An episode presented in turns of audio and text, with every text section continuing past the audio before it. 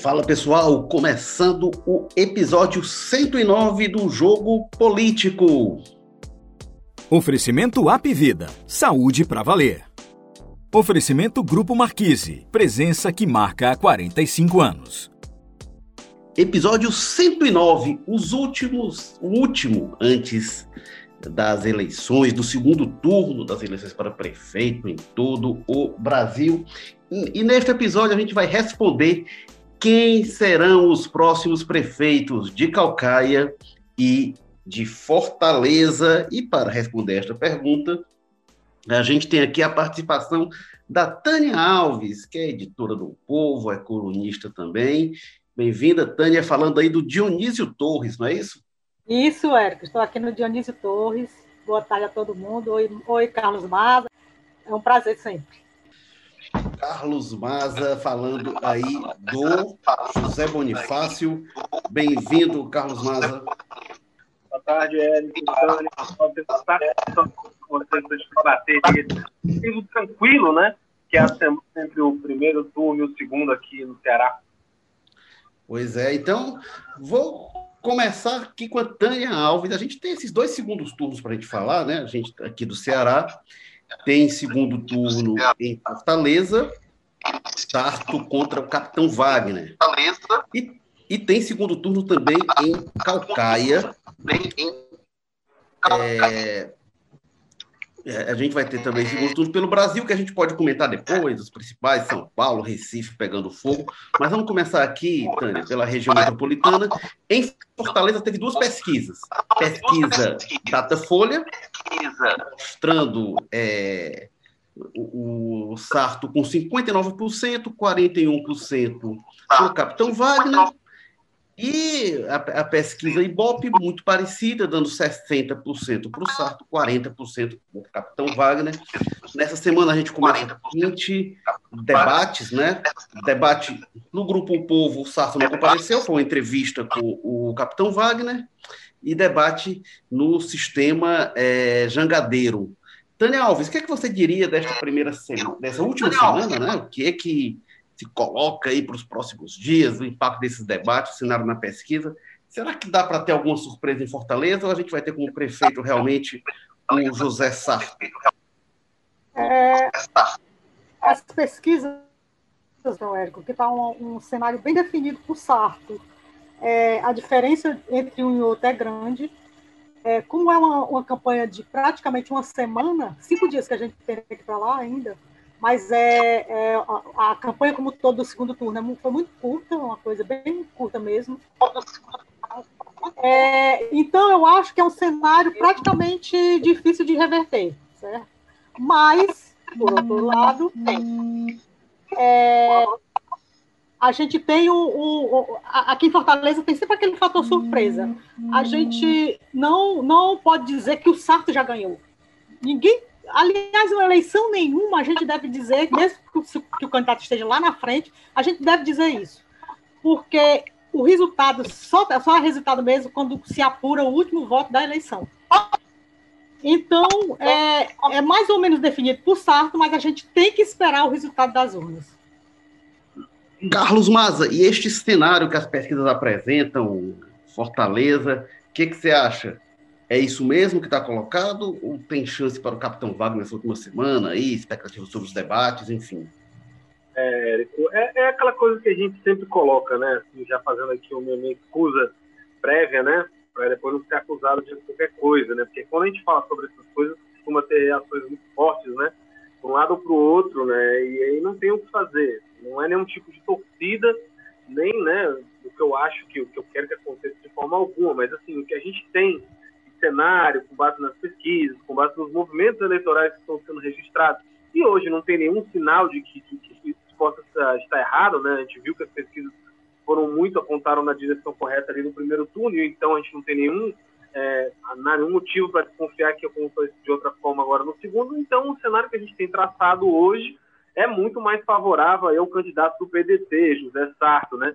principalmente pelo fator de que, enfim, a principal candidata que sai da disputa ali no terceiro lugar é a Luiziane Lins, né, que ficou em terceiro, e a gente sabe que é uma candidata que o eleitorado dela tem um perfil ideológico muito marcante e que é um pessoal que mais marcadamente se recusa um pouco a votar no capitão Wagner, muito por conta aí da relação dele com o bolsonarismo. A gente teve aí, mostrou na, na última pesquisa, o povo Datafolha que foi divulgada aí para relação ao segundo turno, né, que 72, se eu não me engano, por cento dos eleitores da Louisiana no primeiro turno votariam no José Sarto contra ali 10 pouco, 11% que aceitariam votar no capitão Wagner. Então já é um sinal muito claro de que o, o Sarto já terminou o primeiro turno na frente, né, apesar de ser uma diferença pequena, já vinha crescendo, passa do capitão na reta final e termina o, o primeiro turno na frente, tendo essa vantagem do principal candidato que deixa disputa, está aí declarando, é, o partido está declarando apoio a ele, né, o PT, apesar da Luiziane ter se mantido um pouco afastada desse, desse processo, nem neutralidade ela anunciou, né, ela não anunciou basicamente nada,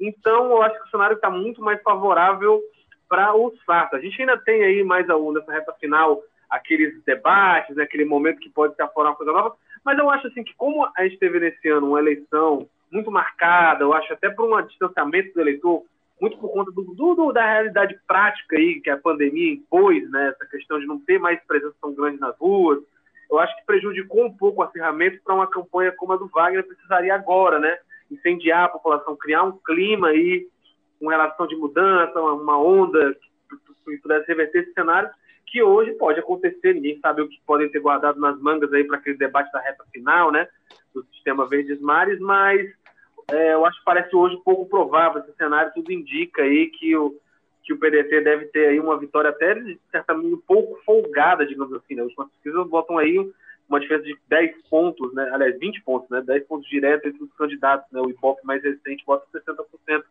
para o Sarto contra 40 do capitão. Então, precisaria de uma mudança, uma onda muito grande, que hoje eu acho pouco provável, até porque a gente sabe que o pessoal do PDT, né, são raposas velhas da política, e é um pessoal muito experiente em fazer campanha, e a gente sabe que na reta final aí devem vir as caravanas do interior, deve ter aquela mobilização toda, justamente para evitar que a cidade seja cometida por um sentimento que seja contrário à candidatura do José Sarto. Agora, é aquela coisa, estamos falando de cenário colocado, que as pesquisas mostram, e o clima da cidade. Nada impede, a gente não está fazendo futurismo aqui, que aconteça, assim, que o capitão consiga trazer aí nos debates ou na campanha do dia a dia algum sentimento aí que, que né, pegue, tome a população, mas até agora ele não tem conseguido fazer isso, não.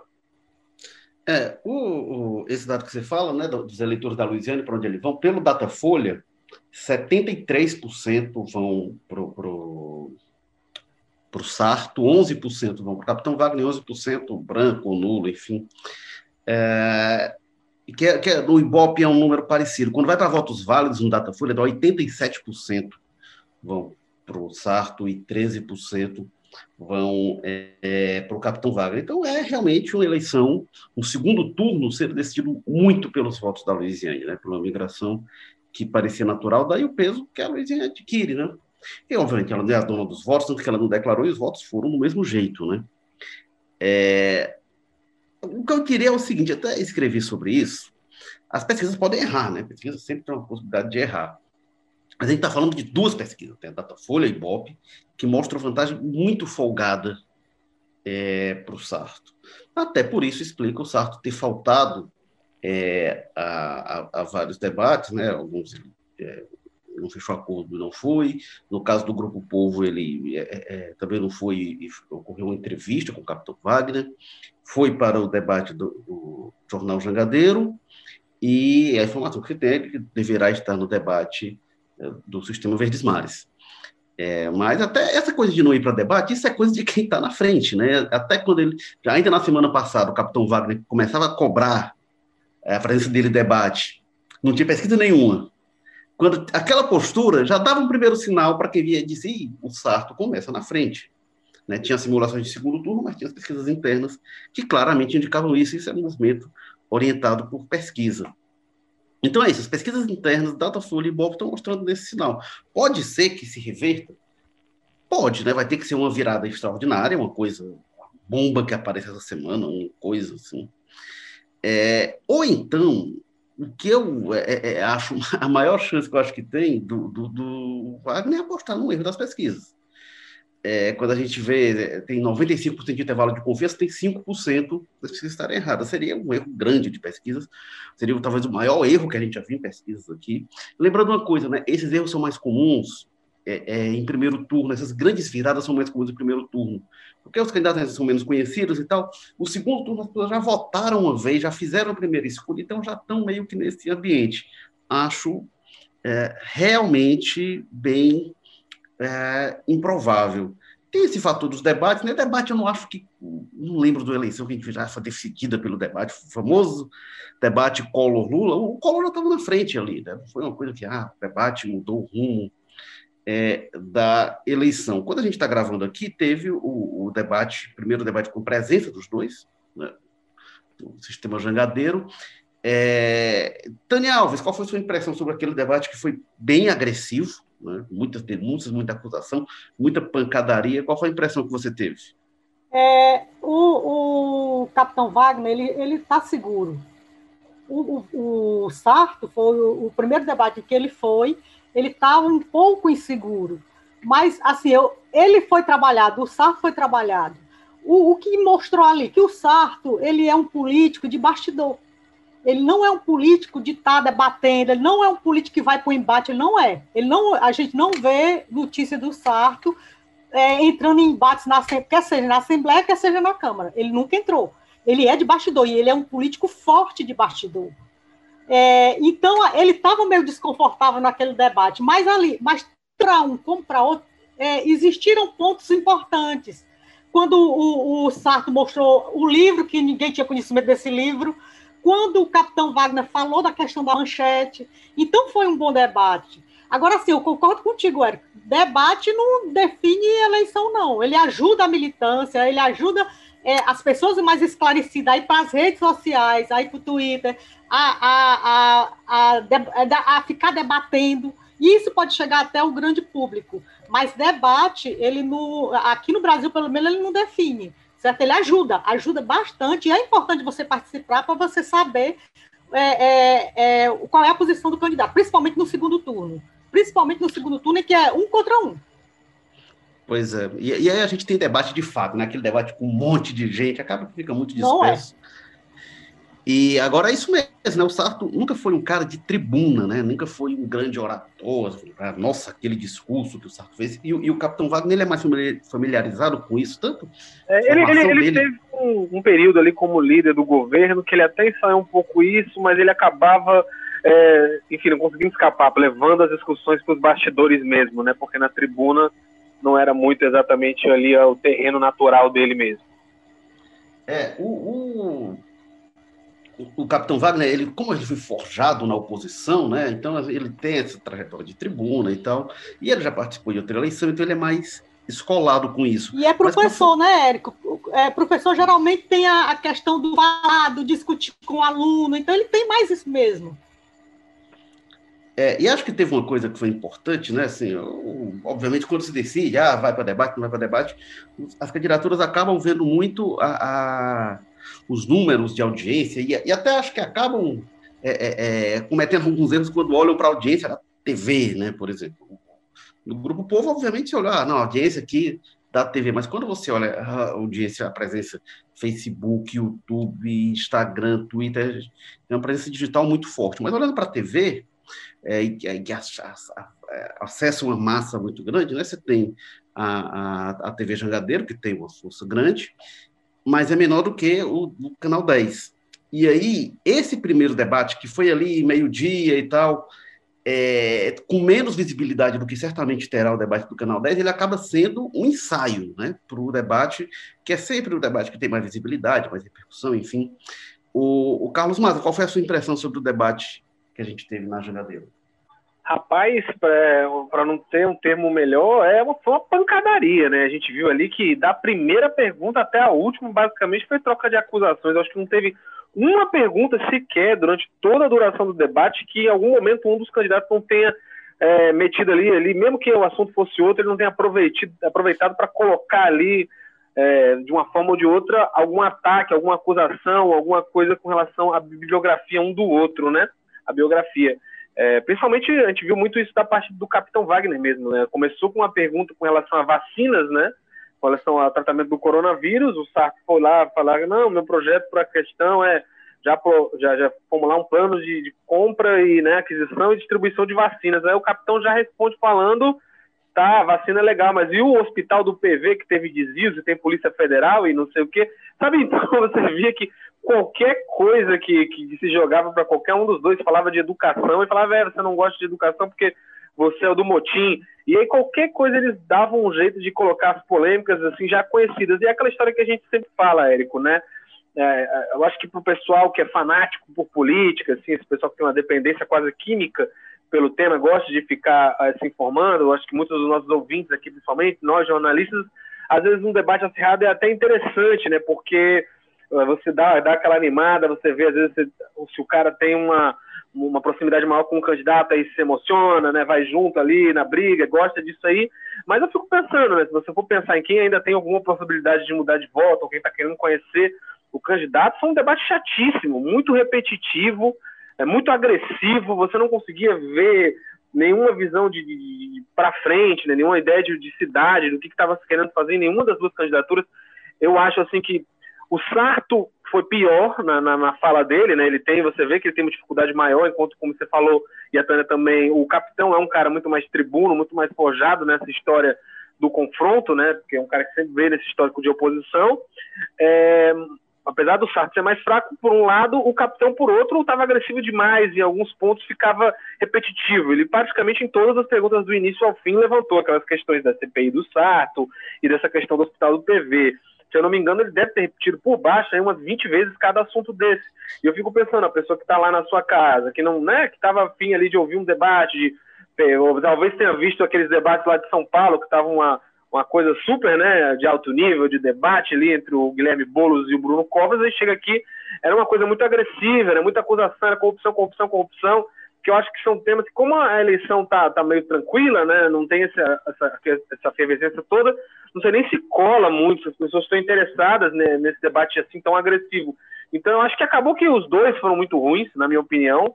Capitão por estar agressivo demais e o Sarto claramente por ter ficado nervoso, ter se embananado ali em algumas respostas. Tem alguns casos ali que até não soube esclarecer muito bem aí o que o capitão falou ficou como verdade, ainda que não fosse exatamente né, os fatos ali que ele estava colocando.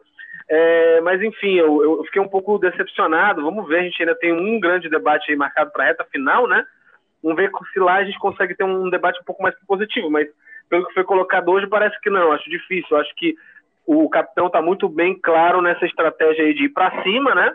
já que, o, que ele está um pouco atrás das pesquisas, ele precisa ter algum tipo de reação, marcar, associar talvez o Sartre a essa questão da corrupção, que é a grande aposta dele ali, que foi o que ele passou a maior parte do debate se colocando, mas eu acho que para né, o grande ouvinte, para a pessoa que talvez esteja aberta a, escutar os candidatos e decidir o voto, eu não consigo ver como isso ajudou em alguma coisa, né?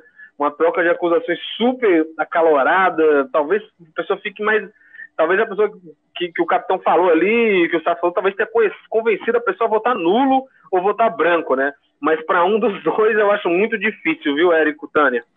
É, a minha impressão, mas é de que assim, o debate deu muitos argumentos para não votar em um candidato ou em outro e praticamente nada, assim, por que, que eu vou votar naquele candidato ali? No máximo a pessoa assim, ah, porque ele acusa bem, porque ele é incisivo, no máximo por isso, porque por motivo para votar é, eu realmente não vi. Teve algumas coisas interessantes, né? É, assim, a, a, Tânia falou a questão do livro lá que o Sarto leu, e é um trecho realmente que chama a atenção desse livro, é, pelo Capitão Wagner e pelo Plauto de Lima, e que tem um trecho lá que ele diz, olha, se a gente tiver, a gente está sem força de mobilização, vamos acenar para paralisar a segurança dos presídios, que aí vai trazer força para a gente. É, e o Capitão Wagner disse que foi tirado de contexto. Eu não sei, ele não explicou qual era o contexto, eu não sei que contexto poderia justificar aquilo ali. É, um, é realmente ensinar como detonar uma bomba. É, e o, o, Sarto, assim, principalmente a questão da TV Manchete, ele é, era vacilante, né? não dava uma explicação muito clara, não entrava, e isso se repetindo realmente, mas é, ele não entrou muito nisso. É, em relação aos respiradores, jogou Bolsonaro, né, disse que era uma armação do governo Bolsonaro, era uma coisa para favorecer o capitão Wagner, e disse que não foi convidado para os debates às quais ele deixou de ir. Né? É, na, na, TV O Povo ele não foi, é, na, na, TV FDR, no Grupo de Comunicação Povo, na TV Cidade foi desmarcado, e, e rádios também, teve alguns que desmarcaram por isso. É, e aí não procede. Ele disse que não foi convidado. Não, isso, isso não é verdade. Tem um monte de coisa, muito dito por não dito nos debates. É, que a gente não, aí tem até dificuldade de ver o que, que é, o que, que não é. Fica lá na zona meio cinzenta. Isso, como dizer que não é verdade. É, mas é, Tânia Alves. É, é só uma coisa, um, um, é, um, ponto interessante que eu achei foi que uma pergunta do Sarto, uma das melhores perguntas que ele fez, ele pescou na entrevista de ontem da TV, da TV é, é, O Povo, é, que foi o Massa que fez sobre as mães do Curió. Então, é, é, como é importante você ter jornalista qualificado fazendo pergunta para candidatos, sabe? Como isso é, importante. Isso, Tânia. Ele, ele não foi para o debate, mas estava assistindo, né? Estava assistindo e usou nas redes sociais o, o, a pergunta que o Maza fez, sabe? E, então, isso é muito importante. O, o, jornalismo, nesse, nesse momento, se torna muito importante, tá? É, e, e reverbera e ele pega e faz a mesma pergunta, que realmente era uma pergunta que o capitão teria que responder, certo? E que foi trazida por um jornalista, um jornalista do povo, que é o Carlos Maza. Isso. Tânia, agora é um nível né, que a gente vê de, de, um debate como aquele, porque quando é um debate de primeiro turno com mais gente, a tensão vai se dissipando, né? Porque tem ali o embate e depois muda, e aí vai para outro, vai para outro assunto, enfim. Esse debate é, é, que o sistema jangadeiro produziu, ele começa com temas fixos, né? Então, sei lá, saúde, educação, segurança, enfim. É, quando tem tema, em geral, ele ingessa um pouco o debate e aí reduz a, a agressividade mais direta. Isso não aconteceu, como o Maza falou, tudo que era assunto virava motivo para alguma denúncia, alguma acusação, alguma pancadaria. E o que eu fiquei pensando, Tânia, é um nível de adrenalina lá em cima, né? Imagino, para a gente estar tá assistindo, é uma coisa eletrizante, para quem está participando, eu imagino que seja um estresse, inclusive, muito grande, né? Não, eu fico estressada aqui do, do lado da, tele, da frente da, da televisão, não fico estressada. É, imagine para eles, são dois homens que têm um preparo muito bom, sabe? O Capitão Wagner, você olha para ele, Érico, e ele fica impávido. Ele não, a gente não sabe a emoção. O Capitão Wagner não tem emoção. Ele não tem, certo? Ele fica lá do jeito que ele começa, ele termina o debate. Então isso é um autocontrole muito grande. Então a gente não sabe o que é, como é a emoção dele. Isso é muito ruim. Não é uma coisa boa, porque a gente não conhece a pessoa. A gente conhece o superficial. O, o Sarto, ele é mais, é, apesar de ter autocontrole, que a gente nota que ele tem, que ele foi treinado, ele tem um pouco de, de emoção. É tanto que ele fica nervoso, a gente nota que ele fica nervoso, ele não está não tá, é, é, muito preparado para aquilo. Com o tempo, ele vai adquirir, se ele participa, se ele tivesse vindo para onde para o nosso debate, para o debate daqui, do, do povo, e, e, e ele tivesse ido para hoje o debate da jogadeiro, ele estaria mais, mais preparado. Ele, porque ontem ele já tinha ido para o fogo e hoje ele ia de novo. Então hoje ele estaria melhor do que ele foi ontem. Então foi um erro ele não ter vindo, certo? Foi um erro ele ter ido participar do debate da, do povo. É, eu também acho, Daniel. Acho que assim, se perde o debate, quem falta, que aí vira pancadaria realmente em cima de quem falta. É, e vai engrossando o couro, né? Vai pegando experiência. O debate é uma narrativa, a continuidade de um para o outro. É, acho que quem quis blindar o Sarto, dizer não, não vai para o debate, acabou fazendo mal para ele, que se tivesse uma trajetória, vai realmente encorpando, vai, vai ganhando é, é, corpo. E a gente vê uma coisa que é curiosa, o Roberto Cláudio hoje, por exemplo, ele é um comunicador muito bom. Então você vê a desenvoltura que ele demonstra, enfim, é, é, é, é melhor até que o Camilo Santana, a capacidade de comunicação, enfim. Na primeira campanha dele, não era, não. Na primeira campanha ele era mais amarrado e tal. A pessoa vai pegando experiência e vai é, engrossando realmente o couro. É, diga aí, Carlos Maza. É só que eu acho que o Roberto Cláudio conseguiu desenvolver muito bem uma malemolência, assim, né? Porque ele, ele não só é, rebate, mas ele também é muito provocador, ele dá aquelas alfinetadas. Eu acho que quase sempre, todas as frases do, do Roberto Cláudio tem isso, né?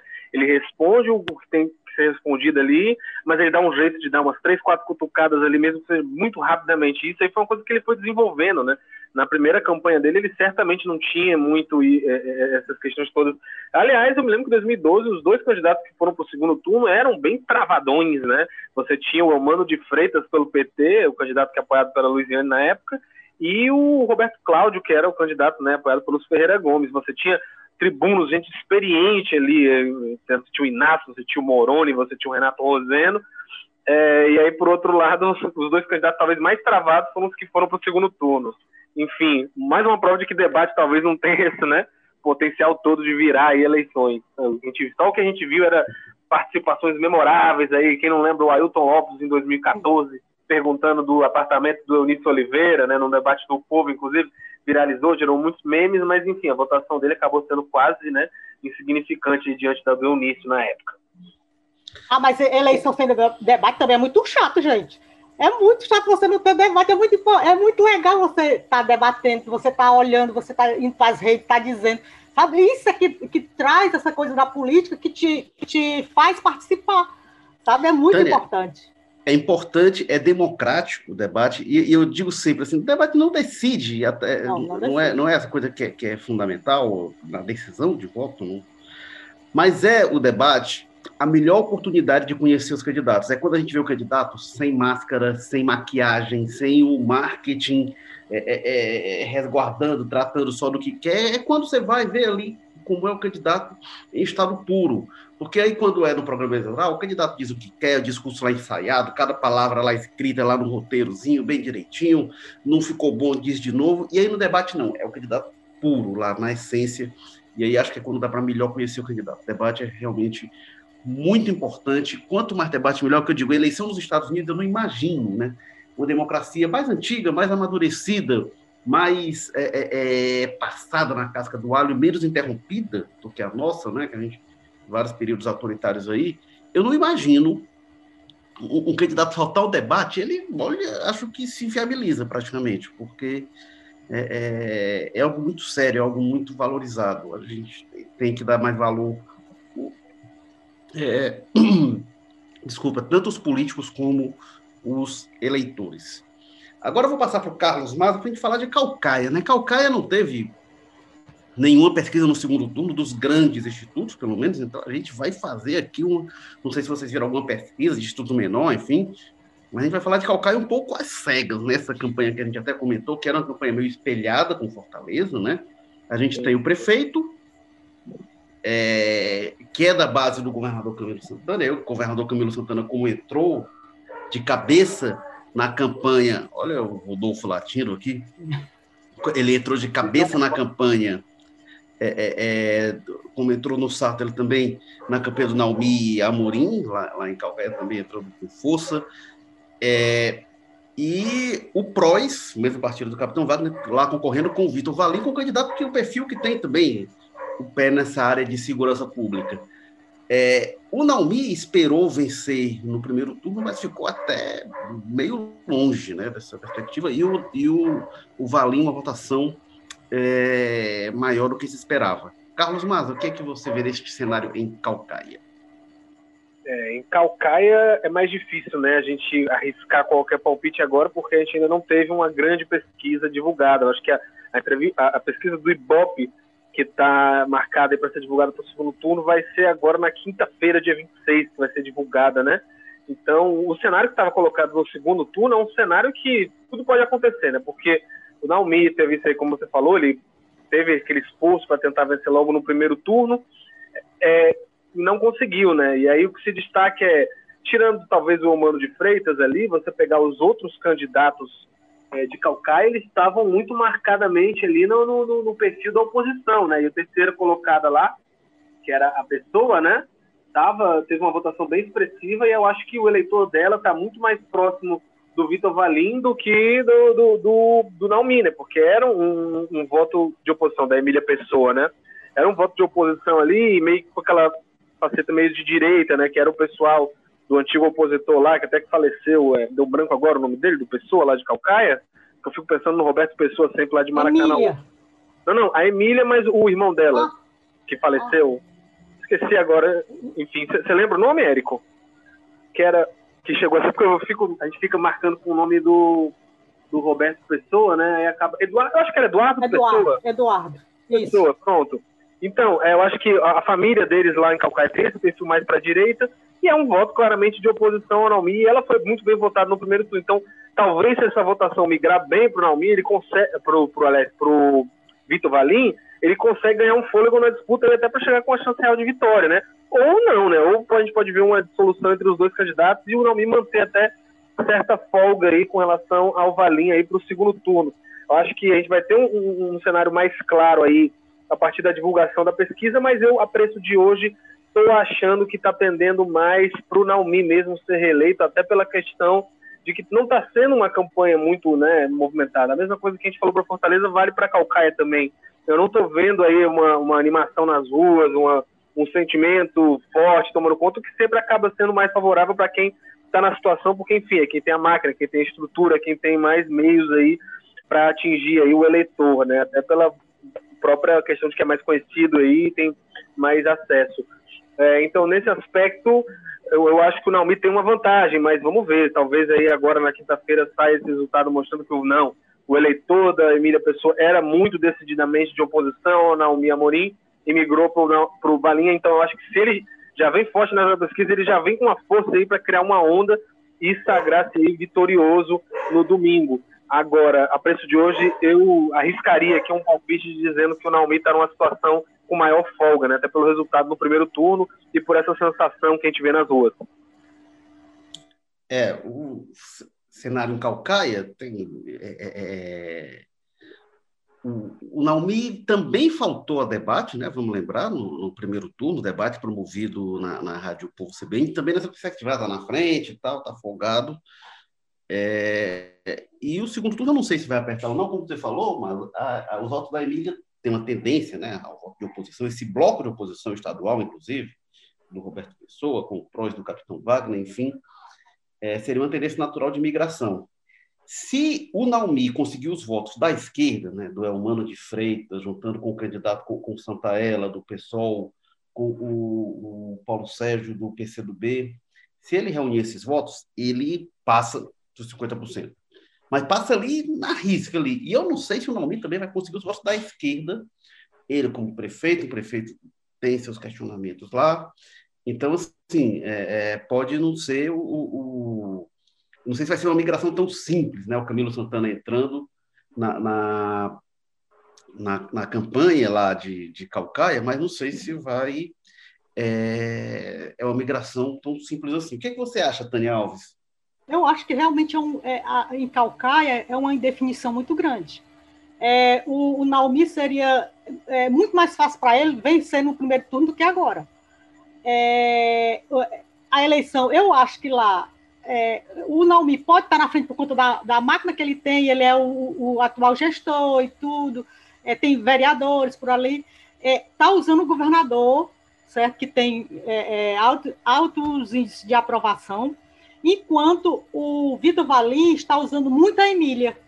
A Emília que teve 19% dos votos, então ele está usando demais a Emília nas redes sociais. É, praticamente todo dia ele faz um, live com ela com, e, e, mostrando aquela interação, que realmente é essa a estratégia que ele deveria usar. Mas a, a, a eleição em Calcaia é totalmente indefinida, eu, na minha avaliação, porque é, eu fui pesquisar quem, como, é, como a Calcaia tinha votado na eleição para deputado é, o Capitão Wagner foi o mais votado lá, seguido do, do Domingos Neto. Então, o Capitão Wagner, naquela época, já era uma. A, a questão. É, tinha muita questão da segurança mesmo, em que as pessoas enxergam um pouco isso do Vitor Valim. Agora, eu acho que o governador deve mesmo trabalhar lá, é, usar o poder que ele tem para tentar conseguir voto para o Naumi, porque se ele, se, se ele perder lá, se quem perder for, se quem vencer for o Vitor Valim, é, ficará uma coisa meio estranha aqui na região metropolitana. Os dois municípios maiores, Maracanã e Calcaia, sendo administrados por oposição. Isso não é uma boa para quem quer manter é, o poder. Então, para mim, está indefinido. Calcaia é um município muito grande, Calcaia tem um território enorme, tem uma série de problemas sociais, é, mas, é, assim, a preço de hoje, talvez o, o, o Naumi tivesse mais é, é, poder para vencer a eleição, mas eu acho que ele deveria ter vencido essa eleição no primeiro turno, não agora.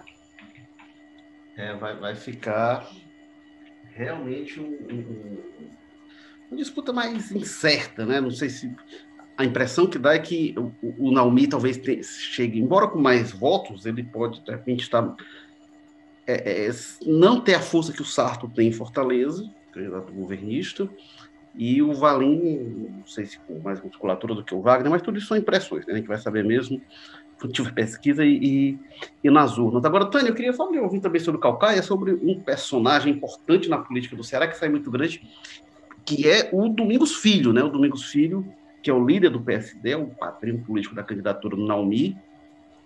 Uh, Calcaia é fundamental para ele, né? Mas ele uh, sai realmente é, é, o Naumi é muito estratégico para ele, né? Mas o Naumi está ganhando peso na política estadual, né? O Domingos tá, uhum. tá ganhando, o Domingos está ganhando realmente. É, eles conseguiram se organizar.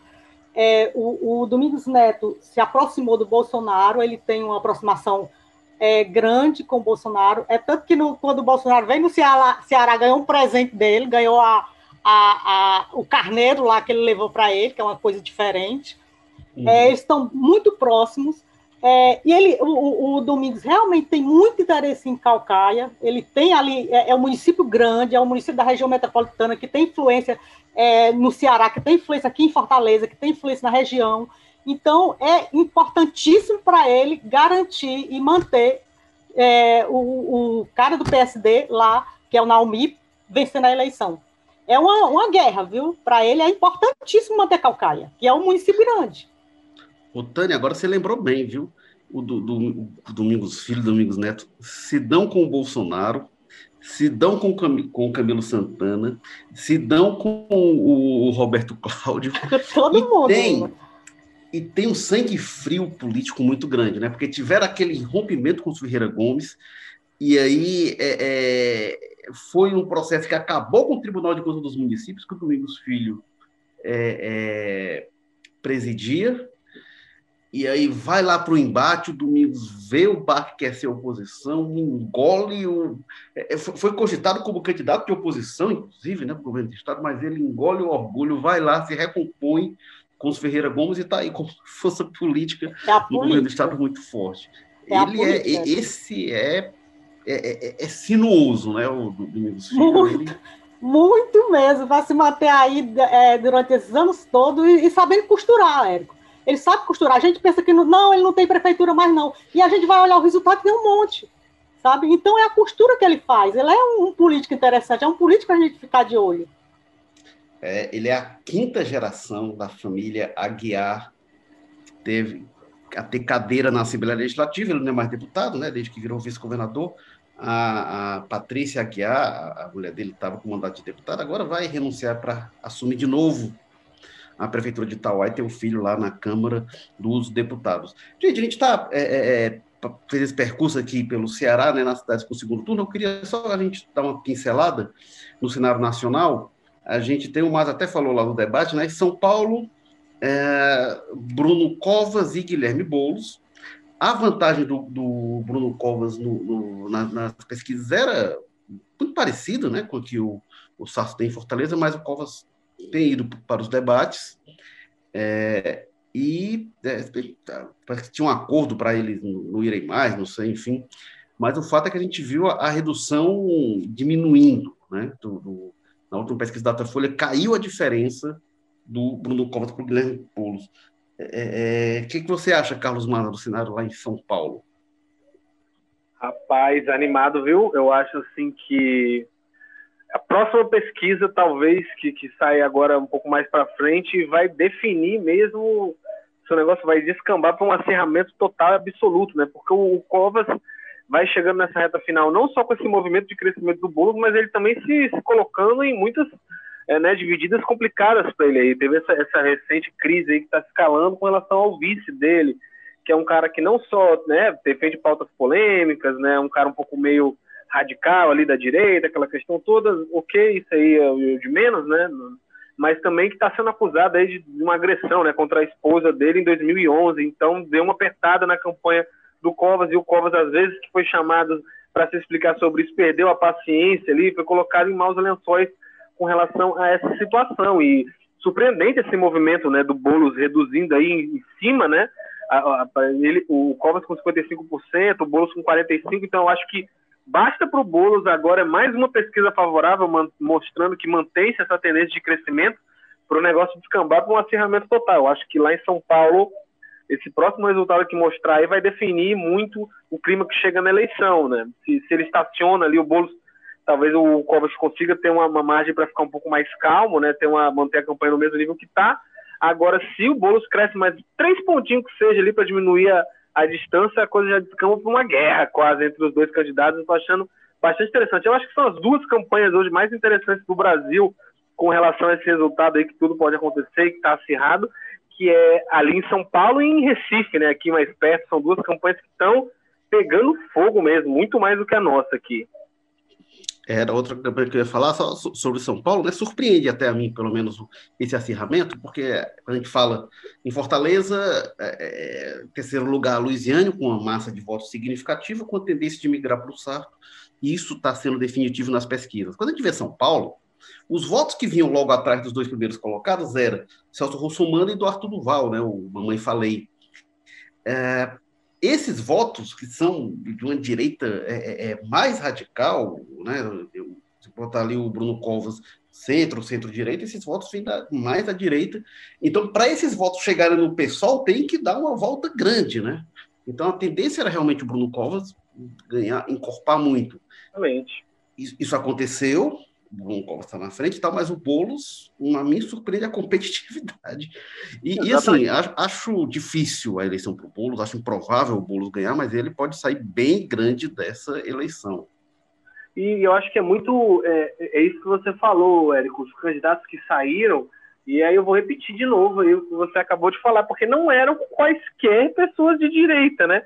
Era o Celso Russo, mano, com apoio do Bolsonaro, com 10% dos votos era o Arthur Mamãe Falei com 10% também, era Joyce Hasselman, era o André Matarazzo, enfim, Levi Fidelis até com menos votação, mas é a gente de bastante direita, né? Bem a direita mesmo. Eu acho que uma direita para recusar absurdamente até o PT, imagina o PSOL, e aí não, o Boulos consegue manter uma competitividade, né? Foi bastante surpreendente, eu acho que foi o que acabou estimulando, puxando para cima aí a campanha dele. Vamos ver se isso se mantém aí até a reta final. Mas é como eu falei, eu acho que basta mais uma campanha, mais uma pesquisa mostrar um resultado positivo para o Boulos que ele consegue criar um sentimento aí que vai ser muito difícil o Bruno Covas reverter.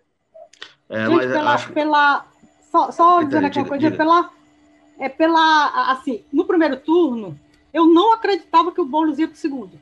Por quê? Pela, pela votação que são conservadora de São Paulo na última eleição. É muito conservadora a eleição de São Paulo. Mas aí a gente vê que é o Estado, ali é mais. É, é, é, depois que, que, tem o resultado, é, ali é mais capital e tudo. É, mas, assim, para mim é surpreendente o Boulos ter chegado no segundo turno. E mas é surpreendente também. Ah, não, pode, pode terminar. Eu já, eu já falo depois. E é surpreendente isso. Assim, eu não acreditava, particularmente, estou falando da, da, Eu não acreditava que ele. Eu acreditava que ele teria uma boa votação, seria como foi aquela Luiziane, e ficaria em terceiro mas ele conseguiu chegar até é, determinado eleitor que não estava envolvido com campanha, que não estava meio é, descrente de tudo. Eu, é, eu vi uma análise hoje dessa, é, dessa última pesquisa que saiu, dizendo que os votos do Boulos eram do nulo e branco. O nulo e branco está indo para ele. Quer dizer, o pessoal que estava desencantado descobriu que tem um candidato que é diferente, talvez seja diferente para eles, estão considerando que seja diferente. Então, é a, a quebra do desencanto. Isso é muito importante em política sim. Mas... Agora, tem uma coisa que eu, eu ia falar, Tânia, que é. Eu acho assim, a São Paulo é um voto muito conservador, mas eu acho que é, é muito assim o interior. A cidade de São Paulo, capital, ficou conservadora de 2016 para frente. Então é um movimento muito recente que não dá, eu acho, para consolidar, ou nunca mais vai mudar. Porque eu estava até vendo é, um dia desses atrás, a pior, o pior desempenho da história do PT, da redemocratização para cá em São Paulo, tinha sido na eleição de 96, que a Luísa Erundina, que já tinha sido prefeita, perdeu com 38% dos votos, né? Então, assim, o PT sempre foi muito bem votado em São Paulo. Em todas as outras eleições para frente, ó, deixa eu ver aqui, ó, em 2000 a Marta venceu lá com 58%, em 2004 lá a, a, a Marta Suplicy também quase atingiu ali 50%, a foi pau a pau com o Serra no segundo turno. Em 2008, mesma coisa. 2012, o Haddad foi eleito. Enfim, até 2016, né, que 2016 teve esse movimento lá também do impeachment. Tem toda aquela questão que o PT sai muito machucado, principalmente nas grandes cidades do Sul. Mas, assim, o PT sempre foi muito forte, muito competitivo em São Paulo. E eu acho assim que o, o Boulos acabou sendo muito é, beneficiado pelo fato de o PT ter lançado um candidato totalmente inexpressivo, né? O Gilmar Tato, não conseguiu mobilizar nem a militância do PT. Os próprios petistas estavam declarando apoio para o Guilherme Boulos ao longo da, da, da, da, disputa. Foi uma candidatura confusa, meio sem sentido, sem pé nem cabeça, do Gilmar Tato. Então, nesse sentido, ela surpreende porque a gente vem de 2016, a última eleição, então tem essa memória recente do antipetismo, né? do, do João Dória ser eleito no primeiro turno, ali destruindo o prefeito Fernando Haddad, que era grande aposta do PT. Mas, por outro lado, se você olhar o histórico para trás, o eleitorado de esquerda em São Paulo é muito consistente. Então, não, não, não dá, talvez se, se o bolo chegar agora e marcar os seus 47%, 48%, vai ser muito parecido com todas as eleições que o PT perdeu em São Paulo, tirando 2016, que foi esse ponto fora da curva é, em todas elas o PT marcou ali seus 48% quase. Então, tirando lá é, aquela que eu falei que foi 96, que a Erundina teve só 38%. Em todas as outras foi essa questão muito acirrada e o PT tinha uma votação muito expressiva, né? É, é então, eu acho vou, conseguiam pelo menos reverter aquele cenário de 2016 do Rio. Agora, só não foi pro PT, né? Foi pro PSOL, quem diria? É, agora, é, agora assim, é, São Paulo é uma cidade que oscila muito, né? Porque elegeu Erundina em 88, Aí depois vem e elege o Paulo Maluf, né? Então, assim, ela era capaz disso. Depois, Celso Pita. Aí depois vem Marta Suplicy. Aí depois vem um ciclo tucano lá, Serra, Kassab. Aí depois elege Haddad, depois Dória. Então, é uma cidade que oscila bastante, né? Mas foi uma cidade que durante muito tempo deu a sobrevida política ao Paulo Maluf. Né? Agora, eu acho isso que você falou, né, de, de que ah, talvez essa fosse uma direita que rejeitasse até o PT, mas eu não tenho a menor dúvida, Carlos, mas eu acho que é muito mais fácil para essa direita votar no pessoal do que no PT. Tem um pessoal ali que eu acho que tem um rogeriza ao PT, que eu acho que não votaria de jeito nenhum. Agora, vou, só dar uma pincelada também em Rio e Recife, Tânia Alves, lá no Rio de Janeiro, pesquisa que saiu até agora, o Eduardo Paes disparado na frente, o Marcelo Crivella, atual prefeito, bem mal, né? O Crivella ter chegado, ainda é muito desgastado, ele ter chegado ao segundo turno e ter chegado com força considerável, já é uma demonstração de força do voto religioso, né, do voto da Igreja Universal, enfim. Mas caminha realmente para uma derrota, mostrou limitação né, desse voto religioso, que tem um, até um ponto até onde eles conseguem chegar. Ali o, o, voto do Rio de Janeiro eu acho que é mais contra o Crivella do que no, no, no. Eu esqueci o nome do outro. O Eduardo Paes. O Eduardo, é, o Eduardo. É muito mais contra o Crivella. O Crivella foi um prefeito que, sabe, é, é muito ruim como administrador, muito ruim mesmo. Sabe, não é a questão dele ser do, do, é, de uma religião, não é ele, é porque ele é ruim mesmo. Ele é uma, uma administração péssima. Ele teve uma administração péssima. É, é, ali no Rio de Janeiro é, é, mais contra o Crivella, é dizendo não ao Crivella, certo? É, eu não acho que ele só eu acho que ele só tem a votação que ele tem por causa da igreja, inclusive. Da igreja. Conseguiu sustentar sim. que o pessoal vai e segura do jeito que é. É sim, pode Não, ser qualquer um.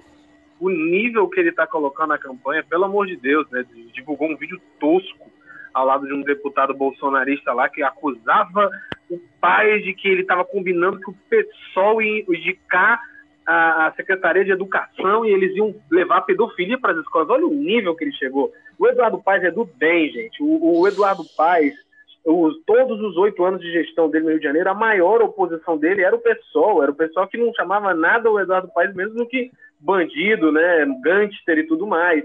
E o pessoal declarou que a vota no Eduardo Paes apenas exclusivamente porque o Crivella tem apoio do Bolsonaro, muito parecido com aqui em Fortaleza, né? O pessoal que sempre foi oposição aos Ferreira Gomes declarou voto no Sarto único exclusivamente por causa da relação do Wagner e do Bolsonaro.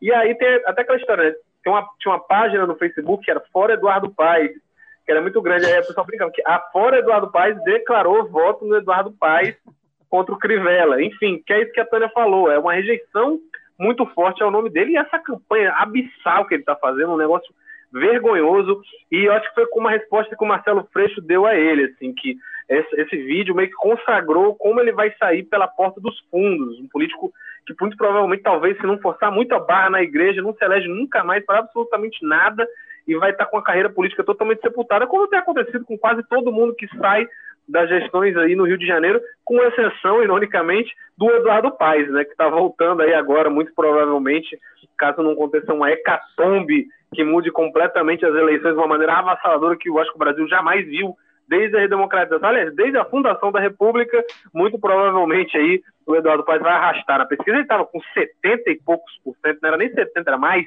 do que 70, era 71, 72 por cento. É um negócio assim que você não, não sabe nem por que, que teve segundo turno, quase. É, o, o, Eduardo Paes é um dos poucos governantes né, do Rio, né, entre o governo do Estado e a prefeitura, a, a ter saído do cargo e está solto. Né? Eu acho que isso está pesando a favor dele. Né? Acho que é o, uhum. assim, a pessoa não vai presa, já, a pessoa já está dando. No... Agora, realmente, esse vídeo, né, falando do pedofilia nas escolas do Crivella, é muito baixo. E, infelizmente, lamentavelmente, né, Maza? Eu acho que se tem instituição que não está podendo falar de pedofilia são as igrejas, né? Infelizmente, lamentavelmente, a gente tem essa realidade. Não é um tema muito feliz, não, quando a gente fala de voto religioso. Ô, mas agora só para a gente fechar, eu queria que você tinha dado pincelado sobre Recife, essa, essa disputa familiar lá dos primos, né? Marília Reis, João Campos, como é que tá lá no Recife? Rapaz, pegando fogo e cada segundo é uma situação nova. Eu tenho até medo de falar as coisas aqui. A hora que a pessoa for ouvir já está totalmente é, é, desatualizado. Não sei se vocês viram agora recentemente o ex-prefeito João da Costa chegou até a, a, postar nas redes sociais que vou abrir a, a caixa de Pandora. Escreveu errado, botou Pandora com dois R's, né? Mas falou, vou abrir a caixa de Pandora, que é já para criar aí uma atenção, porque está muito né, é, é, forte a, a disputa. A gente viu o João Campos que vinha na frente o primeiro turno inteiro com uma folga grande. Chega no segundo turno, a Marília passa dele nas pesquisas, né, os votos válidos nas mais recentes aqui, quando a gente está gravando, a Marília tem 54% dos votos válidos, o João 46%. É, enfim, e aí gera uma reação, o pessoal começa a juntar apoios. Ciro Gomes vai lá para Recife para fazer campanha, sai em carreata com o João Campos. Ah, o Camilo Santana grava para Marília Arraes, por outro lado. Enfim, uma confusão grande, várias decisões da justiça, uma pendenga judicial. O pessoal começou agora a ordenar questões aí que podem atingir a, a Marília Arraes com relação a irregularidades nas contas do PT lá de Recife, que já era uma ação lá do ano passado, no final do ano passado, que começou a ter decisão agora, então já, já cria toda aquela, né, aquela questão de, opa, esse aí tá, tem interesse eleitoral claramente. Enfim, aí agora o ex-prefeito dá essa indireta aí, que está dizendo, ah, é, pois eu também tenho coisa aqui para falar sobre vocês. Então, é uma disputa muito animada e os debates têm sido muito acirrados. Infelizmente, eu não pude acompanhar esse mais recente, porque foi na mesma hora que estava passando o de Fortaleza, mas assim que eu tiver tempo, eu vou tentar dar uma, uma escutada, porque, enfim, é uma das disputas mais acirradas e animadas do Brasil. E eu acho que hoje, do jeito que está, tudo pode acontecer, né? Até porque nem até essa questão de justiça, a gente não sabe onde vai parar, porque estão saindo decisões aí pesadas com relação contra a Marília Reis agora, até esse momento, né? Este foi o Jogo Político, episódio 109. A gente, infelizmente, não teve a participação do Walter George neste episódio por problemas técnicos. Né? A gente vai tentar resolver. Há rumores também de que houve problemas de negociação do nosso editor-chefe, Tadeu Braga, sobre o cachê do Walter. Vamos tentar resolver isso, Walter, o Tadeu Braga, para que no próximo a gente tenha o Walter George de volta lá da Sapiranga. Jogo Político 109, edição e produção Mariana Vieira, o editor-chefe, acabei de falar dele, o Tadeu Praga, que vai resolver esse problema. Editor de política, Walter George, que vai estar presente no próximo, se tudo der certo aí. Diretor executivo de jornalismo, Ana Nadaf Eric Guimarães. Diretor geral de jornalismo, Arlen Medina Neri. Oferecimento App Vida. Saúde para valer. Oferecimento Grupo Marquise. Presença que marca há 45 anos. Obrigado mais uma vez, Tânia Alves. Obrigado, Érica. Obrigado, Márcio. É sempre um prazer em participar. Sempre eu digo isso, mas estou repetindo. É muito bom participar do, da gravação com vocês. Prazer é nosso tê-la aqui. Obrigado, Carlos Maza. Grande Érico, Tânia, foi um prazer. Valeu! E assine o Povo Mais, a plataforma multi-streaming de jornalismo e cultura do povo. Você encontra em um só lugar notícias, reportagens especiais, documentários, séries, podcasts, livros, programas ao vivo e cursos do Povo Mais, muito mais conteúdo. Semana que vem a gente volta com outro jogo político especial aí com o resultado das eleições. Um abraço e até a próxima!